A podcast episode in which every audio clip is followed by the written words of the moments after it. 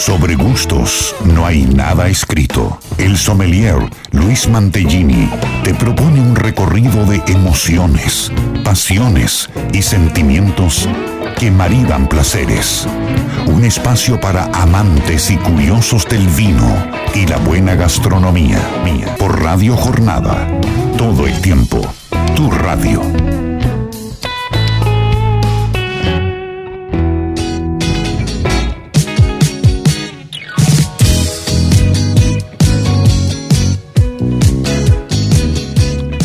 Hola, hola, hola, hola. Muy buenos días, muy buen sábado para todos. Bienvenidos a este nuevo Sobre Gustos. No hay nada escrito aquí por Radio Jornada, la 91.9.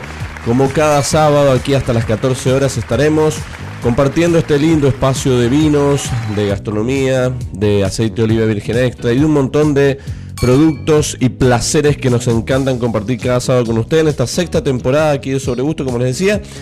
Mi nombre es Luis Mantellini y bueno, eh, vamos a tener un programa lleno de información. La verdad que tenemos muchísimos eh, temas para ir avanzando rápidamente, pero siempre saludando, comenzando este mes, ¿no? Este primero de julio, ya nuevo mes eh, que enfrentamos aquí y cada mes trae desafíos nuevos, hablando de vinos, ¿no? Desafíos nuevos en en que seguramente ya están saliendo los primeros blancos, o están por salir los blancos cosecha 2023, los rosados. Un mes donde ya empieza también una eh, etapa muy importante que hoy vamos a destinarle tiempo y es la etapa, creo yo, considero yo la más importante de todas, que es la poda, ¿no? Que es este momento donde la vid debe ser eh, diseñada agronómicamente para que nos dé en allá por enero, febrero, marzo, abril los racimos y la uva que después será parte de nuestro disfrute en cada copa. Así que eh, enseguida voy a presentar a mi amiga María Elena Puerta que eh, está llegando de la capacitación que eh, les conté el otro día. Miren, justo ahí va llegando María Elena, ha llegado muy bien. Y, bueno, y avanzar con un montón de temas, decía una fecha especial, mes nuevo. Eh, aquellos que son más curiosos o ansiosos, diría, porque la verdad que yo conozco muchos amigos ansiosos y, en esa ansiedad ya quieren empezar a encontrar los vinos de la cosecha 2023 que empiezan a salir poco a poco, así que atentos a aquellos que les gusta estar detrás de esta linda curiosidad que es probar el vino.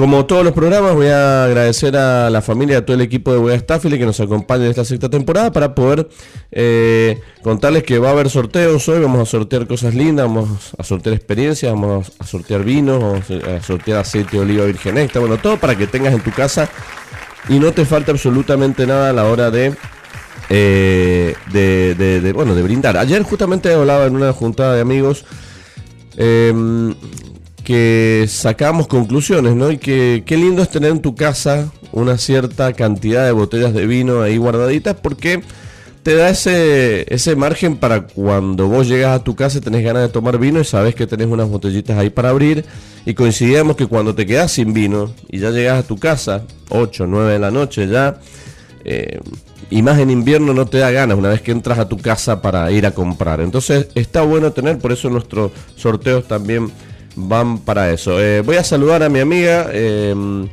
eh, que, bueno, quiero que después nos profundice de, de qué ha sido esa capacitación. Así que María de la Puerta, muy buen sábado y muy buenos días. ¿Cómo estás, María? Muy buen día, señor Luis Mantellini, Héctor, a todos los que ya están enganchados a Sobre Gustos, no hay nada escrito. Y bueno, llegué casi a tiempo. Bueno, yo le debo decir que no llegué mucho, acabo de llegar también porque eh, he estado en un evento. Hoy el primero que llegó fue Héctor, a quien saludamos, ¿no? Eh, pasa pocas veces, pero eh, hoy Héctor llegó antes que nosotros. Qué bueno. estuve la semana pasada, que anunciamos aquí, se desarrolló la Luxury Wines ahí en el Hotel Diplomatic, donde se presentaron diferentes tipos de bodegas con diferentes tipos de vinos de alta gama, vinos realmente muy interesantes. Y bueno, hoy en la mañana estoy de las nueve y media aproximadamente hasta recién, que me tuve que ir participando como jurado de un concurso de los vinos que han seleccionado la organización para después puntuarlos. Me tuve que venir, me quedaron dos vinos colgados ahí que, no pude probar, pero la verdad que eh, cuando uno prueba así exponentes de este nivel de vinos, no solamente uno tiene que tener cierta exigencia porque los, vinos realmente así lo, lo, expresan, pero muy lindo y bueno, y vengo de ahí, entonces llegué ahí dos minutos. Pero bueno, decía que tenemos un lindo programa, ¿puedo contar, Mari, dónde has estado estos dos sábados? Sí. Sí, bueno, trajo, yo, yo ya, le, autoricé el certificado de, de falta. Muy gracias. ya está, está todo en, está todo en orden. Vías de comunicación para aquellos que quieran contactarte con nosotros al 2616-831434, que es el WhatsApp de la radio. Porque más allá de los premios tenemos un programa cargadito de información, tenemos entrevistas, voy a avanzar con algo, pero bueno, quiero que ver si nos da el tiempo, porque es un tema bastante largo, pero podemos hablar algo hoy y otra parte quizás la semana que viene, que es, a ver, nosotros siempre nos caracterizamos por degustar el vino, por descorcharlo, por abrirlo, por hablarlo, analizarlo. Eh, todas las facetas sensoriales lindas ¿no? de la degustación. Pero está bueno también saber qué hay más allá del disfrute, o sea, qué, hay detrás del vino, ¿no? Porque detrás del vino, del producto, hay un montón de cosas, ¿no? Muchísimas cosas. Eh, a ver, siempre decimos que detrás de una botella de vino, de una copa, hay trabajo, hay esfuerzo, hay sacrificio, hay inversión, hay tiempo de, personas, de empresas, de gente que apuesta y eh, hace todo este recorrido que después nosotros tan sencillamente nos toca disfrutar. Más allá de eso también, eh, detrás de cada vino, y usted lo sabe, María Elena, lo mismo que en el aceite, detrás de cada vino, de cada etiqueta hay una historia. Así es. Y está bueno conocerla, por eso siempre decimos que lindo conocer bodegas, conocer etiquetas nuevas, productos que, no conocemos porque también nos interiorizamos y nos eh, enriquecemos con toda la sabiduría que hay detrás de un nombre, de una botella, de una familia, de un viñedo, de un lugar, de una región. Vamos a hablar de esto porque el vino es cultura y como cultura, no solamente cultura de disfrute, sino cultura de trabajo y, y también es una cultura que en Argentina cada vez se va expandiendo más, por suerte, y la verdad que queremos hacer mención a esto detrás del vino, ¿no? ¿Qué hay detrás del vino? Para que lo analicemos, lo charlemos y vos del otro lado también nos aportes tus ideas y tus comentarios, porque siempre decimos que, o cuántas veces decimos eh, el vino o alguien dice, no, no tomo mucho vino porque el vino es caro, cuando en realidad eh, si nos ponemos en contexto, tenemos un montón de situaciones que analizar. Usted le ha pasado, ¿no es cierto, Mari? Que escuchás a veces, eh, uy, qué caro que está el vino, qué caro que está el vino. O sea, las, las otras cosas no nos quejamos. Claro. Sí, pasa mucho con el vino y más con el aceite de oliva. Eh, También. El aceite de oliva es un producto que, que lamentablemente mucha gente no compra porque es caro o porque sale eh, tiene un mayor precio que un aceite de, semilla, pero es esto que vos decís. Eh, el trabajo, la cultura que tiene también el olivo, el aceite de oliva y el trabajo que hay detrás de una etiqueta es impresionante. Sí, sí, yo ah, por eso quiero que lo charlemos porque a ver, no es para justificar nada, ¿no? Porque también, a ver, puede que compremos un vino, nos cueste dinero y no nos guste, y que por eso entonces tenemos que contemplar todo lo que hay detrás. No, no digo eso. Sino que muchas veces en el apresuramiento por dar una opinión de un vino, tenemos que mantener ese respeto y pensar en, bueno, todo lo que hay detrás, que, que no, no eh, podemos hablar también de por qué los vinos son distintos, por qué botellas, las mismas botellas, a ver, el mismo vino, pero en distintas botellas son distintos también. Claro. Es mucho. Bueno, vos sabés que eh, me pasa en las visitas en, en Bodega Estáfile que cuando uno les explica un poquito del, del proceso de elaboración, hay mucha gente que no sabe eh, todo el tiempo que lleva el proceso de elaboración, aún en los vinos jóvenes, que es el que más rápido sale al mercado, pero tiene un proceso, cuidado, hay que tener muchas cosas en, cuenta. Y, mm, y, bueno, la gente también cuando visita una bodega que es grande, que es muy comercial, que tienen eh, ya todo, todo incorporado a una, a una bodega familiar, como es bodega Estáfile, mm. Eh, realmente aprecian mucho todo el trabajo, como vos decís, el tiempo, la inversión que se hace y que hay detrás de cada etiqueta. Bueno, a ver, es, es muy simple, que no es tan simple, ¿no? Pero eh, dos cosas. Uno, cuando conoces, que siempre decimos, vayan a bodegas o conozcan la, una vez, dos veces, aunque sea para conocer el, esto- de esto que hablamos. Y por otro lado, también entender que no todos los vinos, esos que yo veo en el supermercado de marcas conocidísimas, eh, también requiere de un trabajo. Obviamente. O sea, no es que porque sea masiva la venta o esté en oferta, se haga de otra Sí, manera. se aprieta un botón y sale el Claro, se vino. hace de otra manera, exactamente. No es así. Entonces, eso es un poco lo que queremos charlar hoy para que quizás vos del otro lado eh, tenés algunas dudas o, quizás no lo, no lo viste al vino desde esta óptica. Porque ahí decís, no, mirá, yo tomo vino, agarro y tomo, no me interesa lo que hay antes ni después. Que está bien, es una forma de disfrutarlo, siempre nosotros avalamos todo lo que es disfrute. Pero no está mal también destacar eh, ciertos momentos del vino que son importantes. Y hoy vamos a hablar de momentos, porque en el próximo bloque vamos a hablar con, con un ingeniero agrónomo que nos va a contar, quiero preguntarle cuál es el estado hoy del viñedo, porque la gente también analiza y pensamos mucho que el momento más importante del vino es la cosecha, que es donde se hace fiestas, donde se ve las rutas con vino, se ve la gente trabajando, perfecto. Ese es un momento muy, pero muy importante. Pero quizás no sé si es tan determinante como el momento que estamos empezando a vivir hoy, que estamos próximos ya, ya ha empezado en algunos lugares, que es la poda. Claro. Entonces, ¿qué importancia tiene hoy la poda para el viñedo y para la uva y para el vino que vamos a tomar el año que viene o dentro de dos años? Así es. Muchas veces hemos- lo hemos hablado con, con Federico eh, Porreta de que nunca se descansa. Eh, terminó la cosecha y ya se empieza a preparar el viñedo para la próxima, para el próximo año. Exactamente. Entonces, bueno, es, es muy poquito el tiempo entre la cosecha y cuando empieza la poda en que la gente que está involucrada en la bodega Puede eh, descansar. puede descansar. Eh, son un par de semanas, no más. Yo que lo, lo vivo ahí en, en la bodega, te, te das cuenta de que, que es un trabajo tremendo, porque eh, aparte de, de la labor que se, se empieza a hacer en el viñedo, dentro de la bodega empiezan a estar los vinos listos, los 2023, Exacto. y empieza el fraccionamiento, entonces tenés eh, el movimiento de, de las botellas, de, de todos los insumos.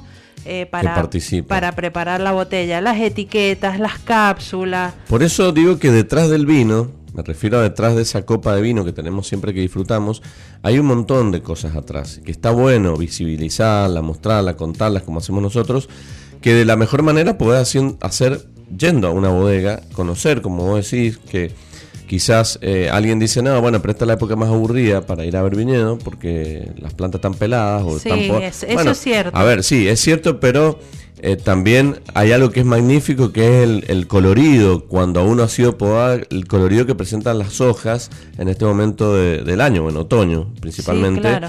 que se puede disfrutar de un paisaje bastante atípico donde quizás contrarrestás colores rojizos, amarillos de la planta con, no sé, con la montaña, la cordillera, con un poco de nieve y con el cielo azul. Eso es impresionante. Los paisajes que estamos viviendo en esta época del Sí. año eh, son increíbles. Es decir, un viñedo rojizo con esto, el contraste de la cordillera, que, que hoy ya- ya la podemos ver nevada. Exacto. Entonces, bueno, eh, todo, todo tiene su, su belleza y la verdad que acá en Mendoza, en, cualquier bodega, hasta las que están eh, más próximas a la ciudad, siempre tenés un punto, una vista espectacular eh, con vista a la, a la cordillera. Sí, por eso creo yo que en este programa vamos a charlar un poquito de esto porque detrás del vino hay muchas cuestiones y por eso vamos a hablar en el próximo bloque con, con Juan Dalapé, que es ingeniero agrónomo y que nos va a contar en qué estado está. Y después en el próximo bloque nos vamos a, viajar, como siempre hacemos, para el noroeste argentino y vamos también a, entrevistar a un joven enólogo con, con, con un proyecto muy interesante que está llevando adelante, no solamente su proyecto personal, sino también un proyecto eh, muy poco conocido para muchos, conocedores del noroeste argentino, tampoco es de los más conocidos, que se trata de la finca de los viñedos imposibles. Es un nombre largo, Que tiene su historia. pero que tiene su justificado, o sea, por qué se llama así, por qué el nombre es tan largo, y bueno, nos lo va a contar Manuel, Manu Salazar, que nos va a contar después eh, de qué se trata el proyecto, por qué el nombre, dónde están ubicados, qué vinos sacan, con qué etiquetas, bueno, todas estas cuestiones y cuál es su experiencia eh, mendocino él de estar trabajando y ya instalado en Salta, más precisamente, pero con las idas y vueltas a, la zona de Cafayate. Así que, y también, bueno, aceite de oliva virgeneta que, siempre está presente en este programa. Así es, bueno, hoy vamos a tener eh, una invitación de, autor eh, para un concurso internacional que se viene, que se va a realizar en la provincia de San Juan. Eh, aceite de Bérbora Rosier también nos va a traer una curiosidad muy interesante de qué hay en común entre las almendras y el aceite de oliva virgen extra a lo largo de la historia. Y mm, si tenemos tiempo, si no quedará para el próximo bloque, hoy quiero hablarles de el plato regional que con, frutas, verduras de estación y bueno, eh, qué otros productos identitarios de la provincia de Mendoza podemos incorporar, vino, aceite de oliva, Así que, bueno es, Un, es, Un, tema muy lindo, interesante para, para, que conversemos a lo largo del programa o si no, quedará pendiente para el próximo. Tenemos una receta eh, que hemos comido postres. Se me viene a la cabeza, ¿no? Esta preparación a las brasas con aluminio, con frutas de distintos o distintas estaciones, con el, el agregado que, creo que más que agregado es casi protagonista del aceite de oliva virgen extra, eh, que hace que sea un postre eh, asociado a lo que vos mencionabas de las frutas, ¿no? qué, bueno que es por jugar con eso. Vos sabés, eh, Luis, que en este último tiempo, bueno, en el aceite de oliva siempre se habla de la dieta mediterránea y mucha gente dice, bueno, la dieta mediterránea es la, la practican los españoles o los europeos. Entonces, eh, Verónica Araniti y Mónica Bausá, en un libro que han escrito sobre aceite de oliva, ellas proponen eh, un plato regional basado en la dieta mediterránea, pero hablar de algo regional, algo que, eh, un plato regional cuyano, hablan ellas, eh, porque involucra a, todas las provincias olivícolas y bueno, me parece súper interesante hablar de este tema. Bueno, qué, qué importante es, lo, lo, lo hacemos paralelismo al vino, ¿no? Qué importante que ha sido eh, no sé si el vino para la gastronomía o la gastronomía para el vino, cuando acá hace 25, eh, 30 eh, años atrás, no mucho más que eso, se hablaba de vinos, pero se hablaba de vinos solamente.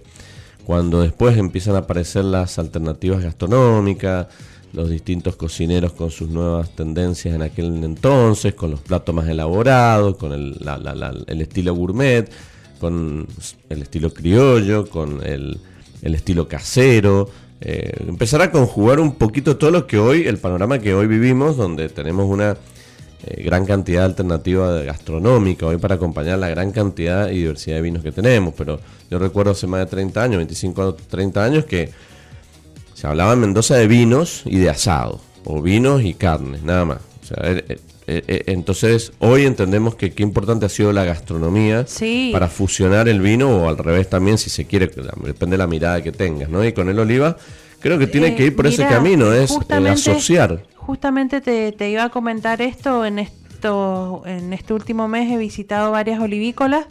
Ayer estuve en, dos. Y mm, esto que vos decís, antes uno iba a una bodega, en donde eh, te encontrabas una botellita de aceite de oliva. Hoy, en, las olivícolas que están con un turismo activo, han tenido que pensar en ofrecer algo gastronómico eh, para atraer a la gente, porque eh, vamos a decir, hay amantes de la cultura del aceite de oliva y, consumidores que les encanta, pero otros no. Entonces, a través de la gastronomía, vos los tenés que atraer eh, muchos somos locos que probamos el aceite de, un vasito, pero hay gente que no le gusta eso. Entonces la gastronomía ha acercado a eso y he, visto en varias en donde ya veo también una copa de vino ahí en, el, en, lo que se está ofreciendo.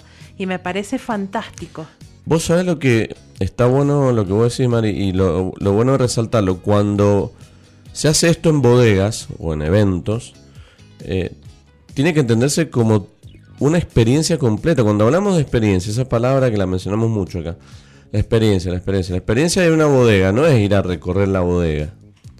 La experiencia de ir a una bodega o a un restaurante de bodega no es sentarse a comer y que prestarle atención al vino. La experiencia completa hoy se conforma con atención, con hospitalidad del personal, con diversidad de alternativas de vino, con una comida con un estilo, con una esencia.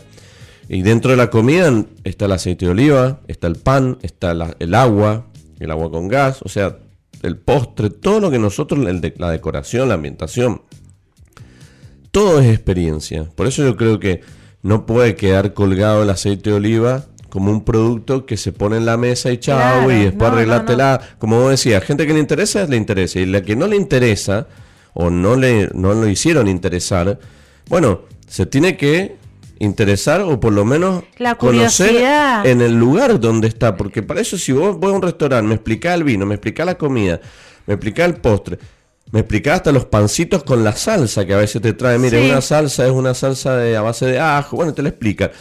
Pero el aceite te lo tiran. O sea, y es parte de la mesa y es parte de la experiencia que cuenten un poquito, bueno, este aceite lo hacemos nosotros, de olivos de tal, o lo mandamos, tenemos las aceitunas, pero lo mandamos a hacer es parte de la experiencia. Sí, totalmente. Eh, creo que ahí va. Pero yo creo que, vamos por muy buen camino y, y, creo que más pronto de lo que yo pensaba. Eh, la verdad que, estoy gratamente sorprendida y bueno, también gratamente sorprendida por la cantidad de etiquetas nuevas que hay en el mercado. También, bueno. Así que... Yo creo que todo ayuda, todo, todos los eh, esfuerzos que se hagan de nosotros, la comunicación, del servicio, de las empresas, desde los restaurantes, bueno, mientras todos tomen el camino de, incorporar este producto tan lindo, tan sano y tan saludable, bueno, eh, va a ser todo mucho más rápido. Trajo vino, yo traje vino, pero estamos sin copas. Le decimos a la gente que siempre decimos que tenemos vino, todo. Bueno, hoy tenemos vino, todo, pero está en la mochila. Ahora hacemos el, vamos a hacer la pausa y vamos a armar la mesa. Yo traje, traje todo para el, copas, no. Bueno, no, yo traje copas, ah, pero, pero traje vino, traje soda, bueno, traje algo para comer. Bueno, exacto. Entonces, no vine bueno, con yo, las manos vacías. Bueno, yo he estado tomando 10 vinos antes de venir y necesito algo para comer. Le traje sodita, por eso pensé en usted. Excelente, muchas gracias, María. Así que Em, vamos a hacer una pequeña pausa y en el próximo bloque ya nos metemos con el tema del viñedo, de la poda, de, en qué estado está hoy el viñedo en distintas partes de Mendoza para que conozcamos el panorama eh, de la uva y después eh, para que entendamos un poquito más en profundidad. Así que no te muevas de ahí que ya volvemos en un ratito con más sobre gustos. No hay nada escrito. Sobre gustos no hay nada escrito. Por Radio Jornada. Todo el tiempo tu radio.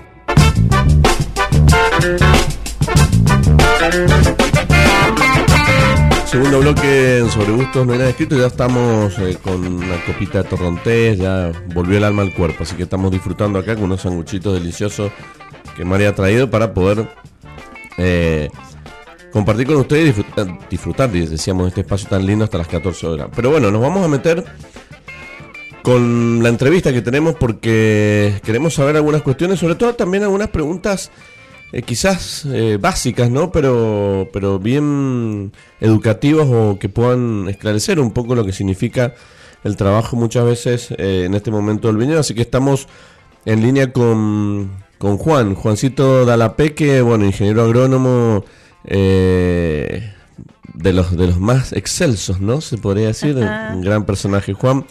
Eh, también, bueno, agrónomo de Bodega Staffile, que siempre nos trae todas las novedades sobre el viñedo, la uva y, todo lo que tenemos que saber. Así que, Juancito, muy buen mediodía. Aquí María Elena y, Luis te saludamos. ¿Cómo estás? Buenos días, chicos. ¿Cómo están? María Elena, Luisito, me alegro saludarlos. Buenos días a la audiencia. Hola, Juan. Una alegría escucharte. Bueno, igualmente a ustedes y a toda la audiencia, bastante interesante de este programa. Bueno, Juancito, muchas gracias por el tiempo y bueno, en realidad, mira, tengo varias preguntitas, pero vamos a empezar por el por el principio que resaltábamos en el bloque anterior y para mostrar también el, panorama, ¿no? Eh, ¿En qué estado están hoy los viñedos? Porque siempre uno hace referencia a los viñedos, a la uva, a la cosecha, a los momentos un poquito más activos. Pero eh, dentro de lo que es hoy, ya primero de julio, ¿no? eh, ¿cuál es el estado de los viñedos hoy con relación a, su actividad, digamos? Bueno, como ya sabemos la época, ya terminó lo que el otoño, eh, que ya con el otoño empezamos con las primeras heladas, ahí el viñedo entra en un receso, eh, se producen las primeras heladas y nosotros ya en esos momentos nos preparamos ya para, la, para iniciar la poda.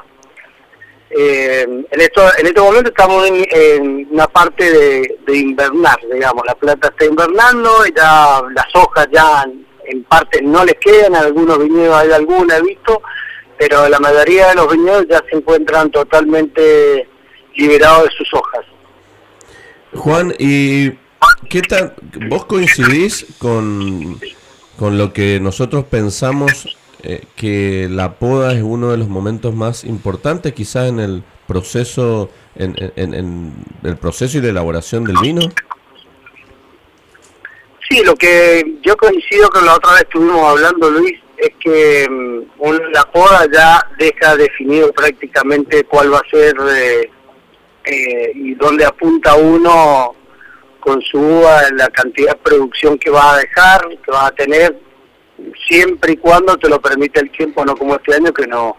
El año pasado tuvimos el problema de las heladas tardías y fue la que nos, nos definió en muchos viñedos eh, la poca producción que tuvimos debido al daño de heladas.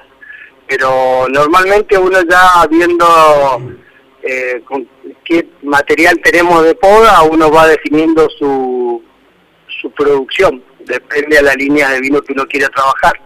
Bueno, eso es importante también aclararlo. Es decir, eh, depende de los viñedos eh, y las hectáreas. Eh, ustedes también ya van definiendo qué tipo de uva va a ir para las distintas líneas de vino, ¿no es cierto? Exactamente. Nosotros lo que vamos buscando, ya tenemos distintos lotes en la, en la finca y ya sabemos cómo producen, sabemos la calidad sobre todo lo que vamos buscando es calidad y bueno, vamos definiendo esos lotes y en base a esos lotes definimos la poda, si va a ser eh, una poda, mm, digamos, reducida en cuanto a la producción o no. Em, depende también eh, cómo estés conduciendo el viñedo, que vos tenés podas bilateral y la poda famosa, la poda Guyot eh, nosotros en este caso tenemos, estamos trabajando con las dos, eh, eh, la POA de cordón pitoneado bilateral y trabajamos en un, en un solo, digamos, piso, en un solo alambre de, carga, y a lo mismo que Guyot. Y tratamos de producir no más allá de, de los 70 quintales por hectárea en promedio. Nosotros con eso, en el lugar donde estamos, eh, tenemos buena calidad y ahí ya empezamos a hablar, viste, el tema de climático, que es donde el tema amplitud térmica, bueno, todo eso va definiendo a que, y ayudando a que vos tengas una buena calidad eh, de uva en el momento de la cosecha. Pero es importantísimo definir la poda. Una vez que uno podó, si te quedaste corto ya no lo podés arreglar. Y, y una vez que también te fuiste con mucha carga, después tenés que acudir al, raleo, que también implica un costo, eh, y puede ser por ahí, viste, bastante bastante el costo, no depende de lo que, que haya producido ese viñedo. Juan, y cuando ¿Cuándo se decide podar? Porque, a ver, en realidad el, paisaje de Mendoza es bastante cambiante también, depende de dónde tengas los viñedos, pero no todos los viñedos se podan al mismo tiempo, sino que esto tiene que ver mucho con, factores también climáticos. Eh, ¿Cuándo vos decís, bueno, ya, no sé, este viñedo de Maipú hay que podarlo o mira el lote que tenemos en Agrelo es distintos son distintos tiempos sí mira eh, normalmente ya con las primeras heladas ya la planta se va despejando de sus hojas y te va despejando la mirada a la persona que va al podador en este caso y ya tiene claro lo que va a hacer Entonces, con las primeras heladas ya las, las savia ya hace un retroceso y, y podés empezar a podar perfectamente, no necesitas llegar a esta altura. A esta altura eh, nosotros debemos tener ya un 30-35% de la finca podada. Queda todavía, pero para llegar lo más pronto posible, viste, y realizar todos los trabajos culturales que hay que hacer, porque si no después también empezás con problemas de más allá de que las heladas son tardías, tenés que empezar con el tema de riego, de hacer la parte que vaya, cómo va a tratar la helada en este caso, y ahí, eh, bueno, para no retrasar los trabajos. Entonces, el momento ideal es, una vez, para mí, una vez que ya está la primera helada realizada, comenzar eh, con los trabajos de poda. Juan, ¿cómo... A ver, una pregunta que se une a otra. ¿Es sencillo? ¿Cualquiera puede podar? Eh, porque a esto lo, lo, anexo a, a, cómo están también con el tema de, eh, de mano de obra, porque uno siempre dice que hay problemas cada año en la cosecha, porque en la cosecha siempre falta gente, que bueno, ya hay muchas fincas con cosecha mecánica. En la POA pasa lo mismo, en la POA se necesita cantidad de gente, la gente que va tiene que aprender o cualquiera puede ir con una tijerita y podar. No, mira Luis, es como todo, ¿no? Eh, vos le das una tijera a una persona y le decís que puede y si no tiene idea no lo va a hacer el trabajo, no va a hacer, va a saber qué es lo que es un pitón o qué es lo que es el cordón pitoneado, qué es lo que tiene que dejar, las yemas, por lo menos entender cosas básicas, que, que las yemas son cuántas yemas vamos a dejar por pitón, cuántas yemas dejamos por cargador, eh, la posición, qué es lo que está buscando uno, la renovación para el próximo año. Es decir, son detalles que, que hay que aprenderlos. No puedes darle una tijera a cualquier persona y decirle podá. Eh, porque no va a hacer el trabajo tal cual debe hacerlo. Entonces sí, tenés que darle una explicación, tiene que estar con, con una persona al lado varios días hasta que le va agarrando la mano, hasta que se da cuenta que en sí qué es lo que quiere la planta, cómo lo, lo que queremos nosotros y cómo se, se va a ir moviendo, digamos. Pero mm, no cualquiera agarra una tijera y se pone a podar. Que pueda aprender, sí, es fácil aprender. No es una cosa difícil. ¿Y, cantidad de gente necesitas? ¿Hay problemas con eso o para la poda es un poco más eh, fácil de recurrir? Mira, lo que se ha notado es que gente hay, pero también está difícil el tema de ponerle valor a las hileras, eh, que cuál va a ser el jornal de esa persona eh, aproximadamente. Entonces, eh, están como pidiendo precios altos en cuanto a la, a la poda, ¿no? Bueno, esto está acompañado todo por este contexto que tenemos económico que a la gente no le alcanza y bueno, está pidiendo, se da cuenta que hay necesidad de mano de obra, entonces hacen valer su trabajo, que me parece perfecto, pero bueno, por ahí hay, hay gente que no ha cosechado bien, que ya lo sabemos por el tema de la, nuevamente vuelve a entrar esto, y mm, le está costando poder llegar a pagarle el valor de esa hilera, ¿no? entonces se torna difícil. Ahí es cuando tenés un problema económico, digamos que difícil de solucionar y el problema del jornal de la persona. Entonces, bueno, es por ahí donde se está se está viendo que hay algunos problemas, ¿no? Nada más, pero normalmente la poda de Mendoza se sale bien, no hay problema. Algunos se atrasan, otros no, pero se termina bien. Juancito, eh, pensando en el viñedo de Bodega Staffile allá en el, en el, en Potorillo, ¿no? Eh, eso, eso ya está, se ha podado algo, todavía eh, cambia mucho el, panorama. No, no cambia mucho el panorama. Nosotros ahí en el viñedo está el 50% de podado el viñedo. Bien. Em, bien, sin problemas. Bien, perfecto, sí. Estamos cansados, así que va, va muy bien y tiene buen material. No tuvimos los problemas de heladas ni de granizo, así que mm, helada porque se combate la helada ahí y, bueno, anduvo muy bien eh, la defensa, así que tuvimos buena cosecha y por lo tanto tenemos ahora buen material de poda y podemos vamos a llegar bien a lograr lo que uno está buscando.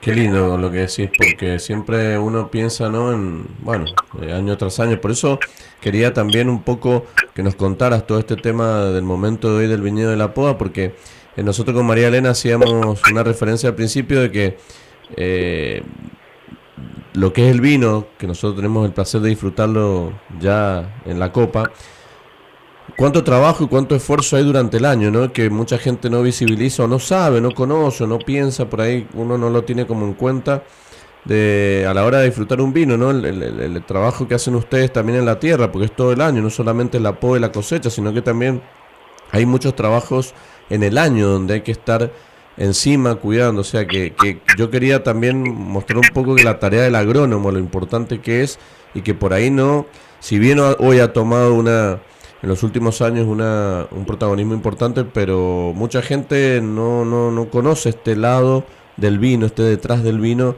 donde el trabajo en, en el campo, en el viñedo, es todo el año. Exactamente, así. Eh, se trabajan los 365 días del año en distintas tareas. Hoy, bueno, la principal hoy es la el tema de, de POA, pero también a su vez, donde vos tenés cuarteles un poco más flojos también se están aplicando guanos, entonces también hay, otras tareas, eh, también de controlar malezas, eh, es decir, son varias tareas durante el año que se juntan. Eh, después tenemos más adelante en primavera, después que ya pasaron los problemas de helada, ya empezás con el tema fitosanitario y bueno, y de brotes estás todo el año trabajando para lograr eh, la buena calidad de los vinos que después la gente los goza en la copa como decís vos. Pero detrás de eso hay un gran trabajo. Juan, el, la última creo me parece, pero eh, ¿qué hay del mito este? A ver si vos quizás nos podés eh, contar. ¿Qué hay de ese mito de que hay una, no en tu caso, no en general, digo, del agrónomo y el enólogo, ¿no? De, de ese mito de que eh, uno quiere una cosa, el otro no puede o quiere hacerlo. O sea, existe esa, digo, esa buena discusión, ese buen debate en pos de obtener una materia prima de excelencia. Mira, en estos casos yo creo que sí, existe, que existe, existe. El, el, por supuesto que el agrónomo quiere producir lo que más se pueda, pero bueno, también sabemos que las líneas también de cada vino existen entonces hay que respetar esos esas líneas, esa diferencia entre sí, porque después la gente va y consume un vino, eh, suponte caro y no ve la calidad reflejada en ese vino. Entonces tenés que darle a esa gente eh, lo que está buscando, precio-calidad. Eh, entonces tenés que trabajar en equipo, no hay otra, acá no hay otra condición. Eh, una vez que si vos lograste una uva y no se la puedes entregar a la bodega y el enólogo va a hacer eh, maravillas. Entonces, eh, nace, yo creo que la calidad va desde el viñedo y luego yo creo que se termina retocando, el enólogo termina haciendo todo lo demás, pero no va a ser milagros. Si vos le entregás una cantidad de quintales óptima por hectárea, claro, cuando sea el número, qué lindo que es para el productor, para el enólogo todo, pero para que el enólogo se va a llevar la peor parte porque no y lo van a obligar a hacer un vino de alta de alta gama y no lo va a poder hacer porque el tipo no no va a tener los recursos, digamos, de la calidad de la uva para lograr ese objetivo. Exacto, Entonces, yo creo que hay que trabajar, hay que trabajar en equipo y donde se pueda producir más se producirá, pero ya sabemos a las líneas que van destinados, que son los vinos jóvenes, que son fáciles de tomar, que no, no, no son prohibitivos, son vinos excelentes, pero son distintas líneas, eso sí. Entonces, en eso hay que trabajar en equipo y saber lo que a lo que uno está buscando, a lo que está buscando la bodega, dónde posicionarse. Mm, creo que nada más que eso, ¿no? Eh, el mito ese, un mito no, eh, existe realmente ese, ese ese trabajo en equipo y esa discusión, ¿no? Que ponerle más, que ponerle menos, que fijate, bueno.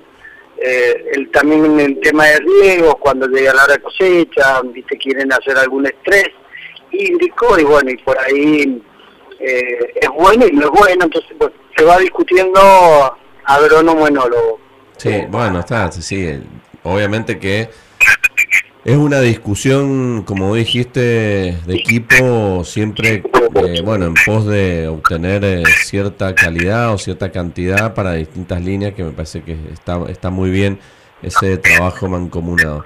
Juancito, eh, muchísimas gracias por la información. La verdad que para nosotros es muy importante conocer esta tarea tan eh, comprometida con la viticultura, que es la de la tierra, la de la vid, la del campo, y conocer un poquito más sobre la poda y sobre lo determinante y lo importante que es este momento para el viñedo. Así que agradecerte y, bueno, seguramente te, te, vamos a estar molestando quizás ya cuando llegue la época más de la cosecha para ver cómo viene, cómo, cómo se visualiza la cosecha 2024. Entonces, eh, tratar de charlar un poquito más con eso. Así que Muchísimas gracias Juan por, por tu tiempo y, por tu gran tarea.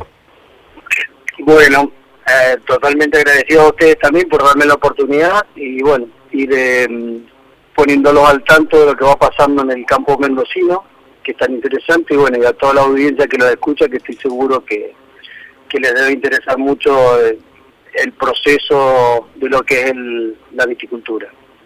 Bueno, Juan, muchísimas gracias, gran abrazo y que tengas lindo fin de semana. Muy bien, igual para ustedes, chicos. Chao Luis, chao María Elena, adiós. Chao, chao. La palabra de Juan Dalapa, ingeniero agrónomo, que con mucha claridad nos contó cuál es el estado del viñedo, qué se hace, cuándo se poda, la importancia de la poda. No cualquiera puede podar, sino que eso también necesita de un aprendizaje a aquella persona que lo quiera hacer porque si le pifiamos, es como él dijo, si cortás de más, después no puedes solucionar, y si cortás poco, eh, después puedes hacer raleo, pero el raleo también trae sus consecuencias. Bueno, ahí justo Sergio había hecho esta pregunta, ¿qué pasa si no se poda? Y bueno, estas son las consecuencias, ahí Juan lo dijo claramente, que, que por ahí... Eh, quizás algunos no pueden eh, porque es un, una inversión más, pero después igualmente eh, tenés que ralear, tenés que tratar de acomodar el viñedo para, para la cosecha y bueno. Y también otra cosa importante que cada, como mencionamos antes, cada línea de vinos, por ejemplo, una bodega tiene cuatro líneas de vinos, por ejemplo. Cuatro líneas de vino de segmentos distintos. Bueno, probablemente las uvas de esas cuatro etiquetas van a provenir de distintos cuarteles o lotes que se podan y se cosechan de maneras diferentes, en, sobre todo en cantidades. Por eso también es importante cuando sabemos que estamos tomando un vino y estamos la diferencia de un vino y otro también. Tiene mucho que ver con este trabajo de poda y después de, así es. bueno es el caso de, de bodega Staffile por ejemplo en, en la finca de, Agrelo.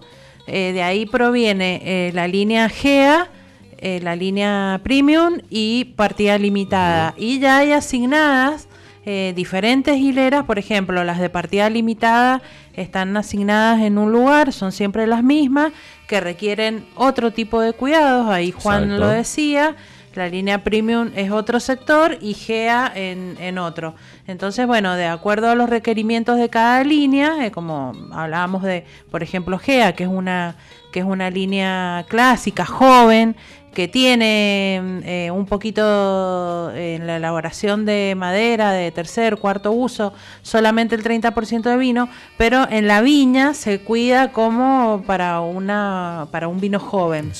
Después el premium eh, ya tiene nueve meses en, en barrica y partida limitada 12 meses y ahí sí son eh, aproximadamente por varietal entre 70 y 75 hileras que están destinadas para la elaboración de esta línea. Bueno, es un claro ejemplo que sucede mucho y que es sumamente importante saberlo y conocerlo, porque volvemos a lo que planteamos al principio, el detrás del vino no solamente hay información de la elaboración, sino que también tenemos mucho y tiene mucho que ver esto de la poda, sumado a la zona, a las regiones, con lo que decía Juan también de lo que tiene que ver con las heladas, la, eh, bueno, hay, muchas cuestiones donde eh, la uva va a ir obteniendo distintos tipos de características para después darnos el, placer de disfrutarlo en la copa. Vamos a hacer la pausa, Mari, ¿te parece? Sí, ¿Te parece linda entrevista, no? Porque Hermosa, me uno aprende también y, Sí, y sí, se, se ayorna de, de un montón de cuestiones. Repito, sobre todo en una época donde creemos que en, la, que en, el, que en el viñedo no pasa absolutamente nada, que creemos que se cosecha y después hay que esperar casi un año para la otra cosecha. Bueno, no, hay muchos trabajos que se hacen y eso también valoriza eh, cada etiqueta y cada vino que tomamos. Así que no se muevan de ahí, hacemos una pequeña pausa y ya volvemos con más sobre gustos. No hay nada escrito. Tercer bloque, aquí en Sobre Gustos no hay nada escrito. Qué rico está este torrontés que estamos tomando. Estamos tomando un torrontés 2022 de qué línea, Mari. La línea Basta Bodegea de Bodega Estafile. Muy rico, porque me gusta la temperatura, porque lo has traído temperatura de temperatura de, de madrugada, ¿no? Sí. O sea, la, madrugada está fresquita, bueno. Sí, sí. Estamos disfrutando de este torrontés muy, pero muy, pero muy rico. Nos metemos en otro anticipo, eh, pero la, la- la llevo a viajar, María Elena, que a usted le gusta mucho tomar por Ruta 40 hacia el norte y llegar a los parajes del noroeste argentino, eh, más precisamente en Cafayate. No sé dónde estará nuestro entrevistado, que tuve el placer de conocerlo hace muy poco en esta última eh, gira que hicimos hacia el noroeste argentino. Así es. Lo conocimos presentando el proyecto y después eh, tuvimos la oportunidad de, de conocernos un poquito más y la verdad que está haciendo muy buen trabajo, así que lo vamos a presentar a- al, al enólogo Manuel Salazar que, bueno, amablemente nos eh, también nos ha dado el tiempo para contactarse con nosotros y contarnos un poquito de- del proyecto. Así que primero lo saludamos. Eh, Manu, muy buenos días, muy buen sábado. María Elena y quien te habla Luis te saluda. ¿Cómo estás? Hola Lucho, hola María Elena, ¿cómo andan? Buenas tardes. Muy bien, ¿vos por dónde andás? Muy bien, en Cafayate, llegué hace un rato de la finca Cafayate, así que ahora estoy en el calorcito hermoso de Cafayate de invierno. Qué lindo, qué envidia. Nosotros tan lejos, pero con un torrontés de la zona, pero, Pero estamos, lejos. estamos con Torronto. Exactamente. Sí, lo, lo escuché que estaban tomando torronté, y digo, pucha, no tengo la suerte de estar con ustedes tomando un torronté, así que me voy a tener que abrir uno para empatar el partido. Eh, Exacto, bueno, pero seguramente lo vas a empatar dentro de muy pronto, pues ya a mediodía eh, no te va a faltar. Eh, bueno, eh, Manu, la verdad que un placer contactarnos y poder eh, hablar contigo, sobre todo para que nos cuentes un poquito de algo que nosotros anticipamos, que es eh, tu trabajo hoy en la finca de los viñedos imposibles. Un nombre que cuando uno lo escucha dice, wow, ¿qué significará todo esto? Así que, bueno, quiero que nos, nos pongas primero en, en contexto de- del proyecto y después, bueno, te voy a preguntar de hace cuánto que estás allí, de, de dónde sos, porque creo que sos de estos pagos, eh, y qué andas haciendo por allá. Pero bueno, contanos un poquito de- del, del proyecto que estás hoy eh, trabajando. Bueno, yo estoy ahora en Pucará, queda a 100 kilómetros de Cafayate hacia el norte, queda en el departamento de Angastaco. Sería, llegás por la 40, que es la ruta que va a Cachi, que es más conocido, Sí, y ahí te empezás a desviar a la izquierda. Cuando llegabas a Angastaco te empezás a desviar a la izquierda y empezás a agarrar hacia el sur por la ruta 25, que esa misma ruta lleva para Catamarca, pero una ruta muy poco transitada, Ajá. unos pueblos nada más, y ahí está Pucará. Tiene mucha historia, el valle de Pucará, a nivel folclórico, porque fue, fue- esa finca fue de, lo- de los chalchareros, de los Arabia, al principio, así que yo, fanático del folclore, cuando me enteré de eso, dije, esto- estoy en Disney. Y después son, el campo en principio eran 50.000 hectáreas, la compra otra gente al campo, y después, bueno, Francisco Moreno, que es el dueño del proyecto, compra 10.000 hectáreas ahí, de las cuales hoy en día tenemos cultivadas 100 hectáreas. No todo vid, hacemos, tenemos 30 de vid, después tenemos alfalfa y anís, estamos haciendo anís y pimentón, entonces el proyecto la verdad que es bastante, bastante integral.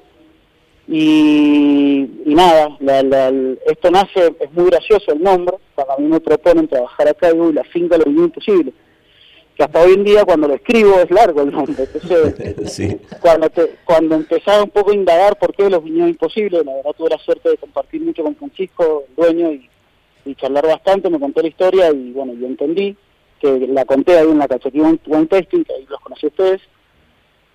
Eh, esto empieza hace 15 años que Michel Roland, Francisco con Michel Roland, encuentra en este valle, el valle de Pucará, y Michel dijo que se pueden hacer eh, uvas de, de extrema altura y con calidad premium. Entonces, Eh, nada, entusiasmado, Francisco compra la finca solamente para hacer un pasaje. Él la compró y la vendía. Bueno, la compró y no la pudo vender. Y al no poder venderla, la planta. Y planta primero 20 hectáreas. Con la, con la que la historia es tragicómica. Eh, hace 13, 14 años, después de plantar, estuvo la lluvia más grande de los últimos 50 años. Por ende, nosotros el, todo el agua de río la tomamos de un río, viendo el río Guasamayo. Entonces hubo una crecida gigante y se dio toda la toma de riego, por ende se secaron las plantas, no se pudo regar. Francisco volvió a intentar, volvió a plantar. Una vez que estaba plantado, hubo la, lluvia más grande de los últimos 100 años, o sea que fue más grande que la anterior. Se vuelve a dar la toma y se volvieron a secar las plantas. Entonces ahí Francisco empieza a hablar con la gente local que bueno, lleva toda la vida, muy ancestral también, es monte puro, y bueno, de ahí no tuvo más y ahí, nacieron la, ahí nace el, nombre de la finca de los viñedos imposibles, con la marca de los vinos que es Tosudo y Tenaz, que bueno, también hace hace referencia a esta historia de, seguir intentando, medio terco, seguir intentando, y bueno, ahí se dio y hacemos una obra de, mucha calidad. Manu, y la, mm, ¿Qué, bueno, dijiste está cerca de 2.400, ¿no es cierto? Más o menos, los viñedos. 2.400 Bien, 2.400. ¿Qué variedades tenés eh, implantadas allí, además del Malbec? Hoy tenemos Torrontés, Malbec en su mayor proporción, Cabernet Franc, que este año fue la primera cosecha, lo estamos elaborando, sacamos solamente por el tema de la edad, esto fue un año la verdad que bastante complicado, me tocó arrancar la empresa ahí bailando, bailando samba y sacamos solamente 900 kilos de Cabernet Franc y ahora estamos armando un cuadro para el año que viene plantar Cabernet Sauvignon. Eso va a quedar a 2.500 metros va a quedar un poquito más alto, en el cuadro está más alto. Vamos a hacer unas 4 hectáreas. Entonces la idea, bueno, la idea es seguir creciendo, como en todos lados el limitante nuestro del agua, así que bueno, estamos estudiando bien para cuánto más podemos crecer. el proyecto está bastante bueno, bastante eh, me entusiasma mucho porque la idea de, Francisco es crecer, así que no, está increíble. Y Manu, la, bueno, el, la bodega se, se puede visitar o está muy a... Eh, este, porque viste que en, toda esa zona hay, hay lugares viñedos que se pueden conocer, tienen mejor accesibilidad y otras no tanto, pero como para saber, como un dato nomás. Mira, la bodega está en el proyecto para hacerla, nosotros hoy en día elaboramos acá en Tolombón, eh, está el proyecto para hacer la bodega, para hacer unas vilas también, un hotel, ahí en, que va a ser único, ser único en el país. Eh, la llegada, podés ir, si vas en auto muy despacito, si vas en camioneta por un poco más ligero, eh, no es lo más generoso que hay el camino, pero bueno, es todo tierra, la, la 40 después de San Carlos, todo tierra para acá, no varía mucho, hay mucha piedra laja en el suelo. Sí. Pero bueno, si vas, vas despacito, tenemos unos paisajes hermosos, así que la idea también es que vayas despacito para los paisajes, pero si se puede llegar, recomiendo ir en camioneta o que me llamen por teléfono a mí, nos vamos en la camioneta y después nos tomamos asado. Bueno, claro, que eso, lo que, eso es la última vez que hablamos, quedamos en eso, ¿no? Y ahora está grabado. Yo los prometí cuando vengan acá no me lo pongo una asado a la cinta, van a conocer. Eh, Manu, eh, vos sos de Mendoza, ¿no? ¿De qué parte? Exacto. Contanos. De Villanueva, Bien. ¿Y mm, qué fue lo que, digamos, te, te gustó? Nos comentaste que, que siempre el noroeste había sido un lugar que, que te interesaba mucho. ¿Qué fue eh, la propuesta, los viñedos imposibles o, o, qué fue lo que te decidió a irte para allá? Mira, eh, lo, que, lo que siempre me, me gustó el folclore, la tradición, el norte me gusta mucho mi país, me gusta mucho Argentina y siendo que el norte se vive muy bien. Eh, todo este tema de tradición, folclore y bueno, nada que ver a lo, a lo, profesional. Después yo a Cafalote no había venido jamás y varios amigos habían venido y me, dijo, me decían, che, están pasando cosas copadas en Cafalote, están pasando cosas buenas, están pasando cosas buenas. Y bueno, y siempre tuve la duda, algunas me propusieron venirme, pero yo justo estaba por empezar temporada de vendimia, entonces no me podía venir y este año, el, el año pasado, te dio todo. Entonces, nada, cuando me cuentan, Francisco me habla y me dice, mira, está todo bien lo que vamos a pero yo tengo miedo que vos no te puedas adaptar. Entonces yo pensaba que era Cafayate. Claro, cuando vengo acá a 100 kilómetros para ir a la finca que queda en el medio de la nada, dije, miércoles. pero la gente, el lugar, bueno, ustedes han estado en el norte, ustedes han estado hasta más veces que yo, es fantástica, eh, son, son, son muy dados, son muy abiertos los profesionales acá, la verdad que es un placer trabajar en un lugar donde donde exista esa camaradería, que eso todo el mundo que viene acá lo recalca, así que eh, eso fue en realidad, decirme, bueno, voy, ya voy a tener una suerte de trabajar en otros lugares, la profesión, yo soy licenciado en enología y la profesión te lleva a que vos puedas viajar, buenísimo, donde se hace vino vos podés tra tener trabajo. Entonces, y, y, siempre estuve abierto, Mendoza me gusta, me encanta, es que es lo mejor que hay en, en Latinoamérica quizás, pero, pero nada, el norte siempre me quitaba el sueño, me quitaba el sueño, hasta que bueno, lo deseas tanto que sea. Claro. Y, y, me imagino que también este, eh, una vez que vos te vas, y bueno, mismo estando hoy, ¿no? Eh, son desafíos muy importantes también desde lo, desde lo enológico, digo. Em, bueno, elaborar vinos eh, en ese panorama, en ese paraje, en, esa, en ese contexto de, de altura y de, de, de extremidad, si se quiere, eh, también es un desafío de lo profesional, ¿o no? Es, un desafío porque yo lo hablaba con, Paco, que estábamos justo, estábamos, estábamos probando todos los vinos que habían hecho en el porvenir, y bueno, me gustaban mucho los puntos de cosecha y todo, entonces yo le digo, yo creo que, desde, mi humilde opinión, ¿viste? Porque no hace mucho estoy acá, que el, el amigo y el enemigo más grande que hay en el norte es el tanino porque tenés que cuidarte mucho con los taninos, creo yo, eh, porque al, haber tanta extrema altura, ya en Cafayate, ya si bien estamos muy altos, mucho sol, para donde estamos nosotros es, todo muy muy muy pobre, el suelo es muy pobre, eh, entonces las plantas tienen eh, baja desecación, las, las, noches son muy frías, los días son muy calurosos, la amplitud térmica es extrema. todo lo lindo es extremo, entonces es un desafío desde ese punto de vista. Las concentraciones las tenés, los colores los tenés, pero quizás te querés ir mucho en concentración, tenés mucho tanino y ahí empezás a tener problemas. Entonces, eh, lo que yo estoy tratando de hacer es escuchar a los que saben, que acá hay muchos, son muy generosos, y, nada, y tratar de, que ese tanino sea mi amigo y no termine siendo un problema el día de mañana porque he empezado a toquetear mucho el vino para, para equilibrarlo. Sí, la verdad que eh, coincido en, ese trabajo, coincido en lo que decís de la camaradería de, la, de los profesionales que eh, saben mucho y, son muy generosos en compartir siempre información. Eh, lo hemos vivido personalmente a muchas de estas cuestiones y es sumamente destacable mencionarlo porque hace, creo yo, a lo que es hoy el vino argentino, ¿no? El vino no tiene secretos, sino más bien tiene esto que hablamos, desafíos y cuestiones que que creo que todos pugnan porque el vino argentino esté eh, cada vez más posicionado y que sea realmente un producto que se conozca en todo el mundo y, creo que ustedes están trabajando para que eso ocurra, así que en ese sentido también coincido eh, muchísimo.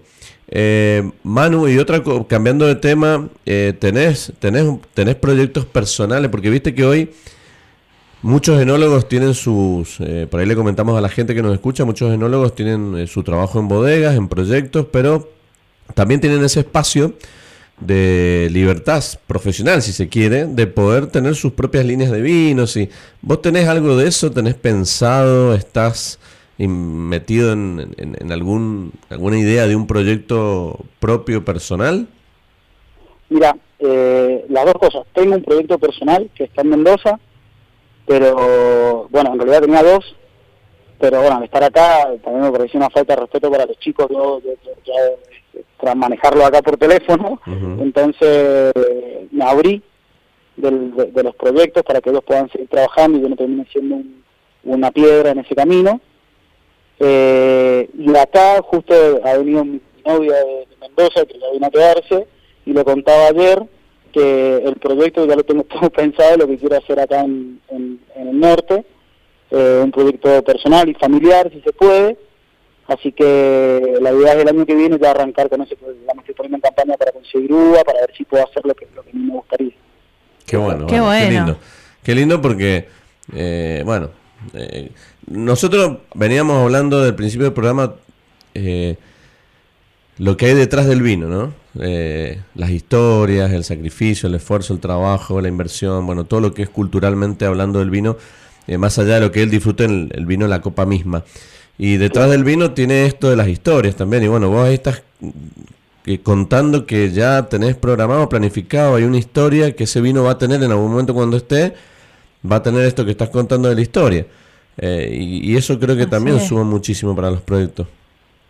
Pero exactamente, aparte más mi forma de ser, que yo, yo me contaría el casco antes que la moto, Entonces, ya tengo la, ya, ya la, historia la tengo, se la conté todo, tengo las cuatro líneas de vino que voy a hacer, porque van a hacer cuatro líneas de vino, lo vamos a probar cuando venga a Cafayate, pero bueno, pues el año que viene, así que puedo tener paciencia en ese en ese tiempo porque yo creo que para el 2026 recién va a poder voy a poder salir a venderlo. Pero la idea es, es, arrancar y bueno volviendo al tema de la camaradería hoy en día con el que te senté acá enólogo sea el mejor o sea el peor acá somos todos igual. Entonces eh, aconsejarme con ellos eh, ellos ellos son tan abiertos que no te da vergüenza preguntarle algo que, que, mm. esté mal o, o interrumpirlo en un momento para preguntarlo así que eso también me motiva mucho y bueno, y, como decía vos recién, con el afán de hacer y de crecer y obviamente me gusta mucho Argentina y con que Argentina crezca y, bueno, que nos vaya bien a todos sería algo buenísimo, trascender. Bueno, ya te instalaste allá, ¿venís para Mendoza o ya cada vez pensaba ni menos? Tengo, mira, tengo que ir, ahora yo voy a Mendoza por, para hacer una, una un concurso para, hacer sí en, realidad está en concurso en, Córdoba me voy a Córdoba el, 14 ah, de julio que está la, la Caninos Wine Fest mm.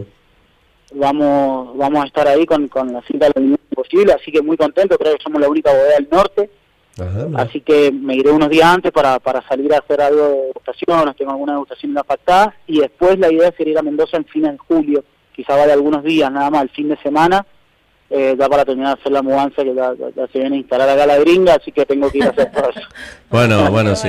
Si tiene, si necesita ayuda con la mudanza, eh, acá yo conozco una amiga que le pongo una mano, no mentira. Y si no, eh, si, si, tiene espacio para un asadito, eh, avise. avise que así voy prendiendo el fuego.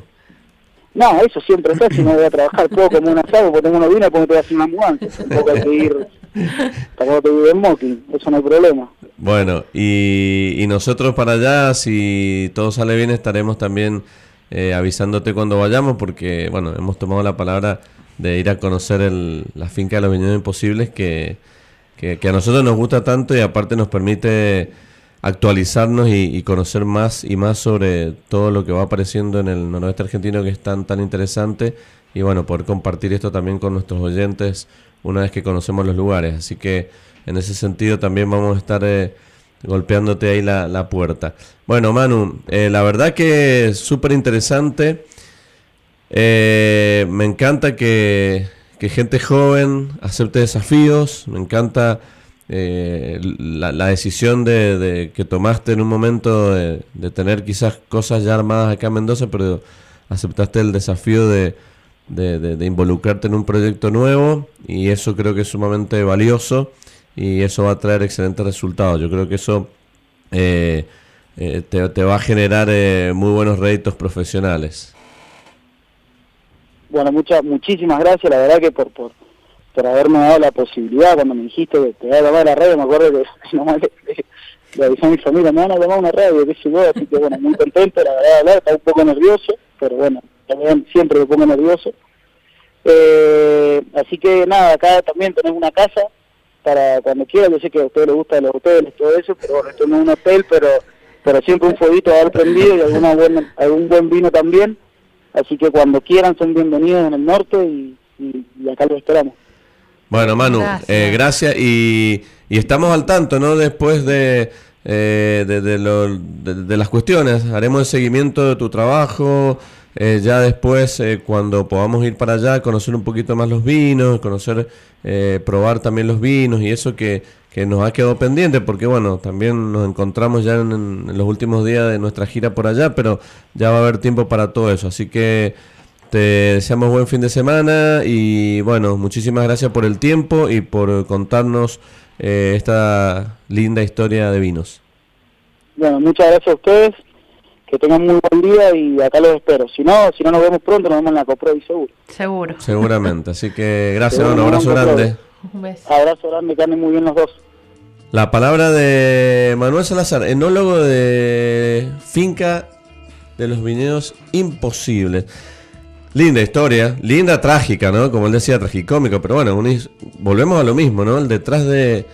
El día de mañana, gente, nosotros vamos a probar un vino de eso. Yo tuve la posibilidad de probar uno de sus vinos, em, que todavía no estaba etiquetado, pero el día de mañana digo, vamos a probar este, esta etiqueta. Y quizá no conozcamos el porqué del nombre.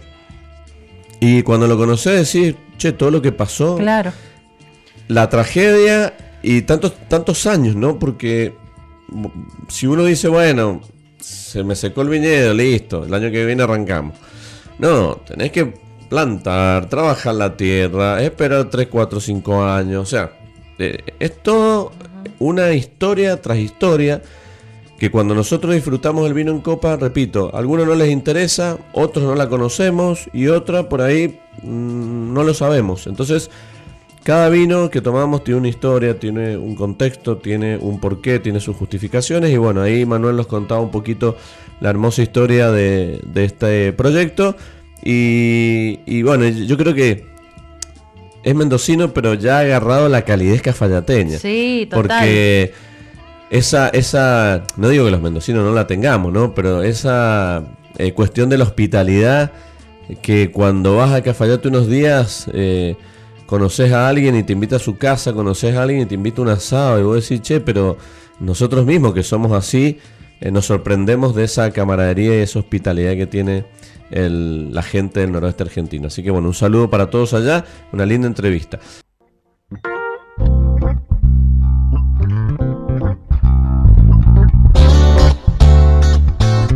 ¿Cómo se va pasando el programa, no? Se, se va pasando el programa con mucha velocidad, pero con mucho contenido, cosas muy lindas.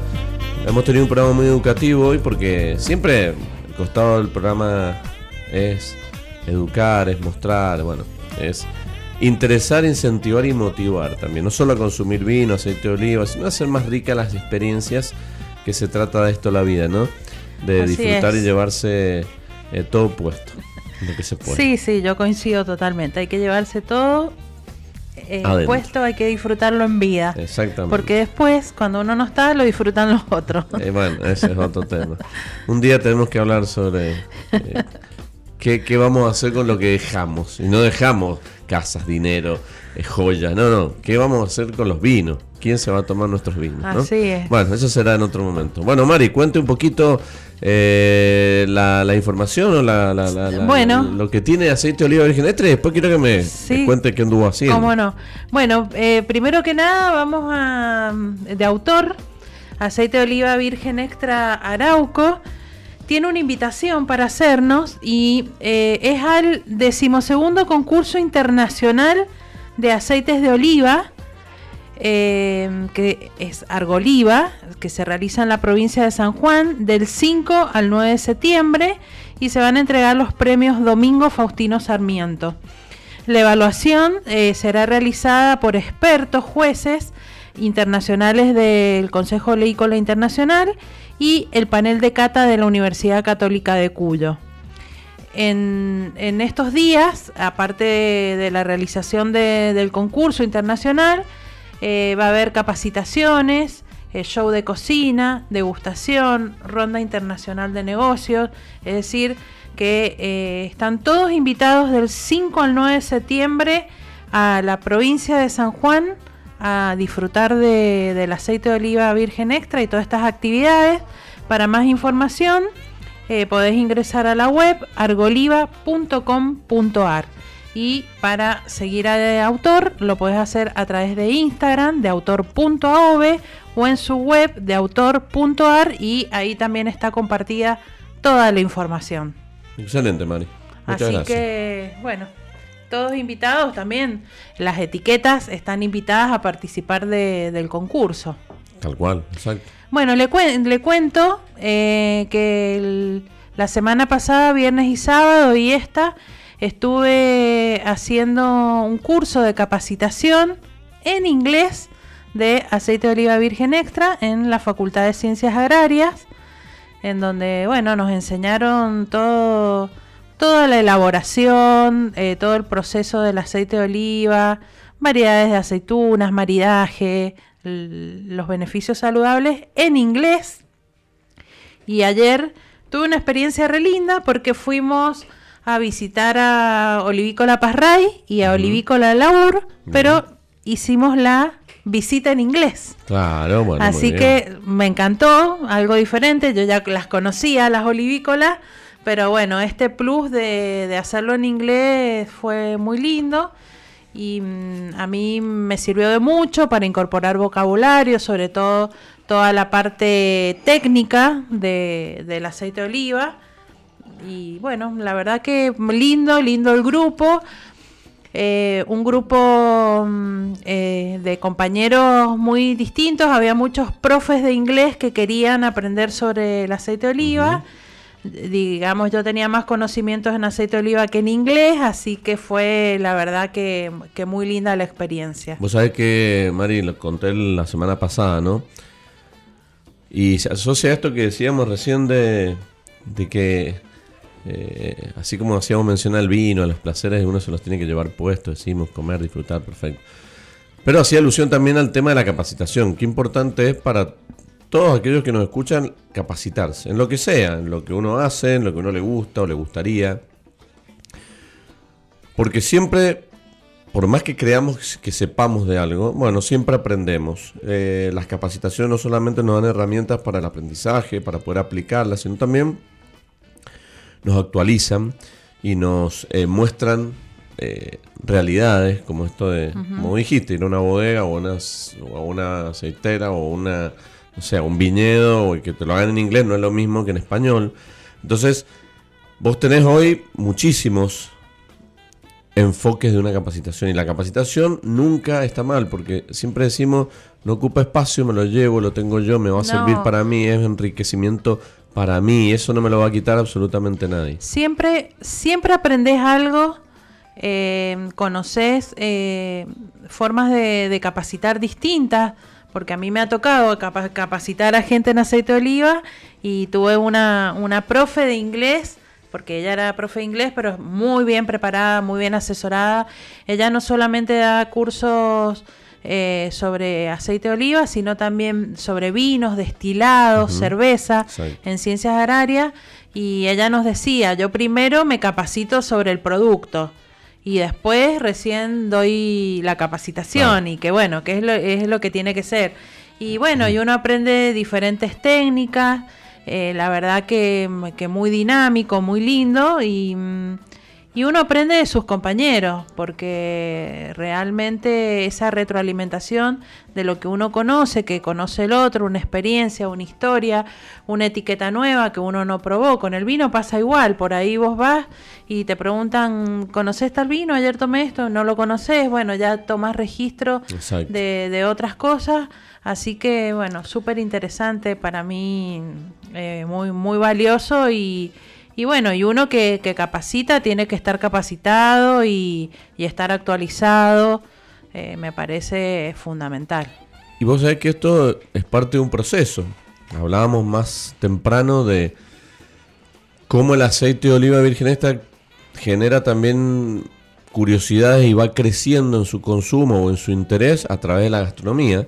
Bueno, ahora también podemos decir que en este proceso que el aceite de oliva virgen extra como producto va creciendo y va mostrándose, ese proceso también involucra herramientas, en este caso el inglés, porque eh, con, el vino lo hemos vivido muchos años atrás, donde la gente venía de otras partes del mundo y, no había nadie que pudiese hacerte una visita en inglés hace muchos años.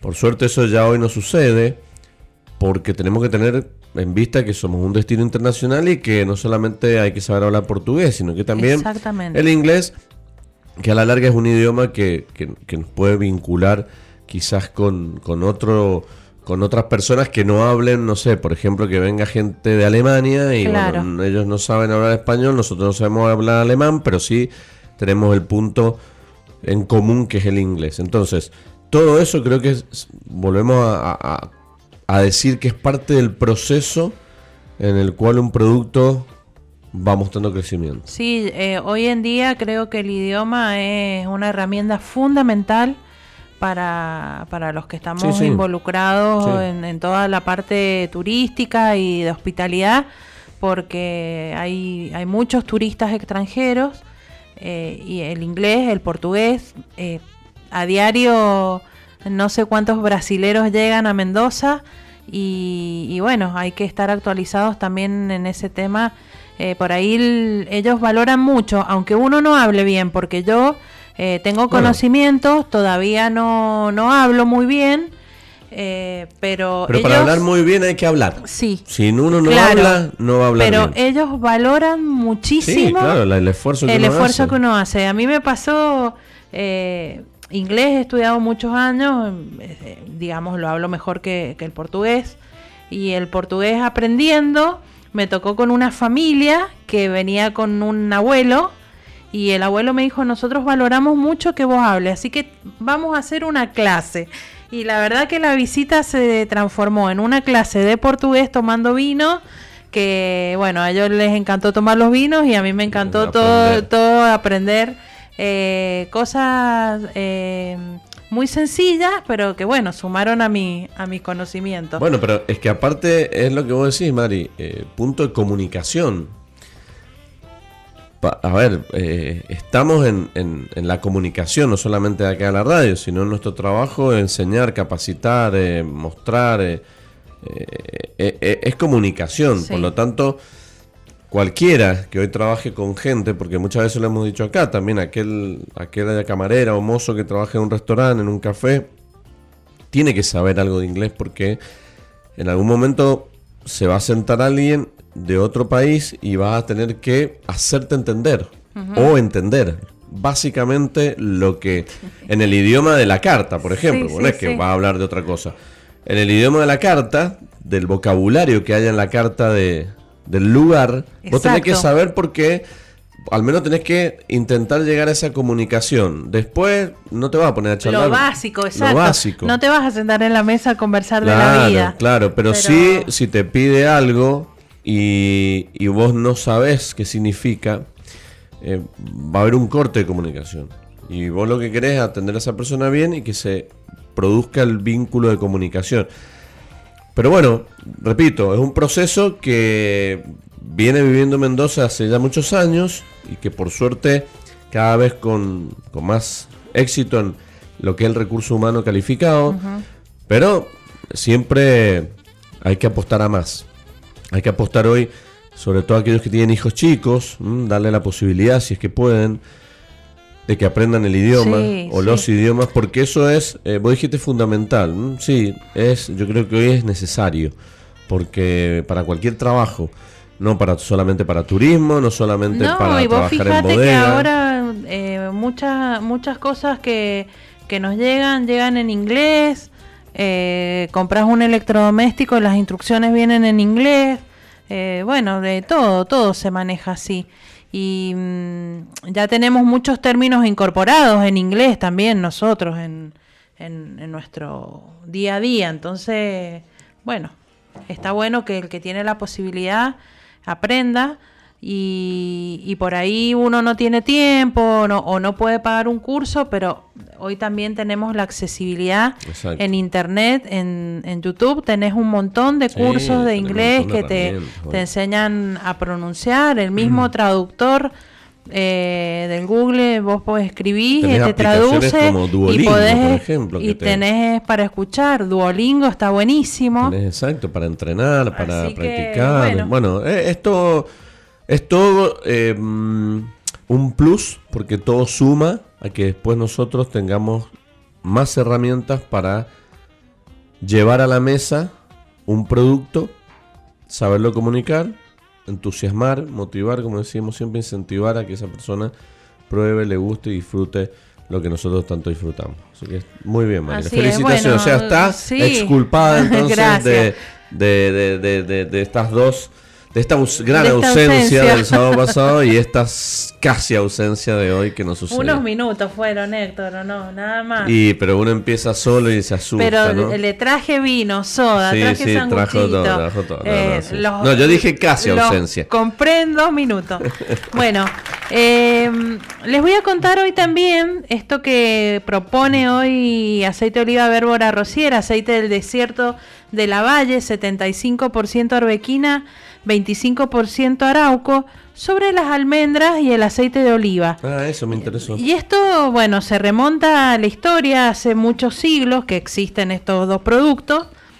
Y en, en, los tiempos de, la realeza eh, eh, se, se, hablaba mucho de los beneficios de eh, las almendras y del aceite de oliva.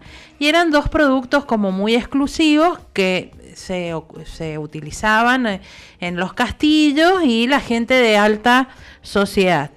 Entonces con estos dos se elaboraba un dulce que la persona que lo empezó a elaborar le puso marquesa al dulce, porque hacía referencia a que solamente eh, se, utilizaba en, en los castillos. Los ingredientes principales eran las almendras, el aceite de oliva y se ocupaba en los desayunos, en las meriendas, pero esto después eh, este dulce no sé si se sigue haciendo realmente. Estuve buscando y no encontré si se sigue haciendo ni la receta, pero la reina Isabel II le encantaba añadir aceite de oliva a todas las recetas que se hacían en el palacio. Lady Di, en, su época, y Leticia, eh, seguían una alimentación basada en una dieta antiinflamatoria rica en proteínas y fibras con, las infaltables grasas saludables en donde está como grasa saludable el aceite de oliva, las almendras, las nueces, los frutos secos son grasas saludables y esto es esto era muy beneficioso para la salud también, por ello lo hacían. Bueno, esta combinación perfecta es una, es una dieta muy beneficiosa que se hacía en aquella época, pero hoy en día también está al alcance de todos para, realizarla. Me pareció muy, muy, muy, muy interesante. Y bueno, esta dieta eh, nos ayuda a regular los niveles de glucosa, a bajar el colesterol, a hidratar la piel, a darle beneficios a nuestro sistema inmune. Bueno, eh, dos productos que son muy ricos almendras, aceite de oliva. Y, ¿Sabes que Yo cuando planteaste esto, que, que, bueno, aprovecho y te lo pregunto. Pensé que lo decías que el punto en común entre el aceite de oliva y la almendra me lo ibas a plantear desde el lado sensorial. Entonces yo mm. te pregunto, eh, ¿puede haber en el aspecto sensorial de un aceite de oliva virgen extra eh, nariz relacionada a, la nue a la almendra, a los frutos secos? Claro que sí. Eh, uno de los descriptores sensoriales principales en el aceite de oliva es esto, la nuez, eh, la almendra, los frutos secos. podemos encontrarlo sensorialmente. Claro, bueno, yo por ahí pensé que iba. Pero sí, sí, sí, sí, está bueno. Bueno, usted vio que Bérbora Rosier siempre nos trae esto, estas curiosidades tan interesantes pero esto que decís vos, sí, es, un, es uno de, los otros atributos positivos que tiene el aceite. Y mm, la almendra eh, por ahí se siente más verde en los aceites de oliva, no la almendra eh, ya de fruto seco. Sí. Eh, sí la nuez. La nuez es más fruto seco y siempre eh, hay un factor, en, ya que estamos hablando de esto, entre, entre la nuez y el aceite de oliva, la nuez se enrancia.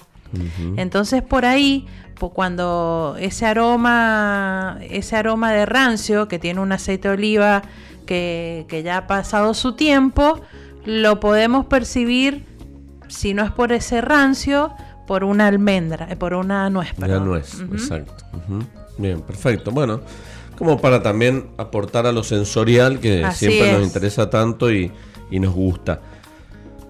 La semana que viene vamos a, vamos a profundizar un poquito más esto que yo traje hoy de detrás del vino, ¿no? Porque hoy con las dos entrevistas que estuvimos eh, también de alguna manera nos reflejaron estas sensaciones de... Hay un montón de cuestiones detrás de lo que estamos tomando. Eh, nosotros ahora estamos terminando esta copita de torrontés. Y sí, el, disfrute inmediato, el disfrute, el ahora es disfrutarlo, pasarla bien, uno no se pregunta tantas cosas para atrás. Claro. Pero que uno no se lo pregunte no significa que no exista. Así es. Bueno, Juan Dalapé nos decía, de, nos hablaba de todo el trabajo cultural que hay atrás de, un vino. Y, y Manu nos habló de la historia de una bodega y de su historia en primera persona, ¿no? De él estaba acá en Mendoza, decidió irse a, vivir a Salta, a un proyecto que, es un verdadero desafío. Ahora ya se fue su novia, está pensando en un vino eh, que nos dijo que, va a sacar en el 2026, una historia familiar. Exacto.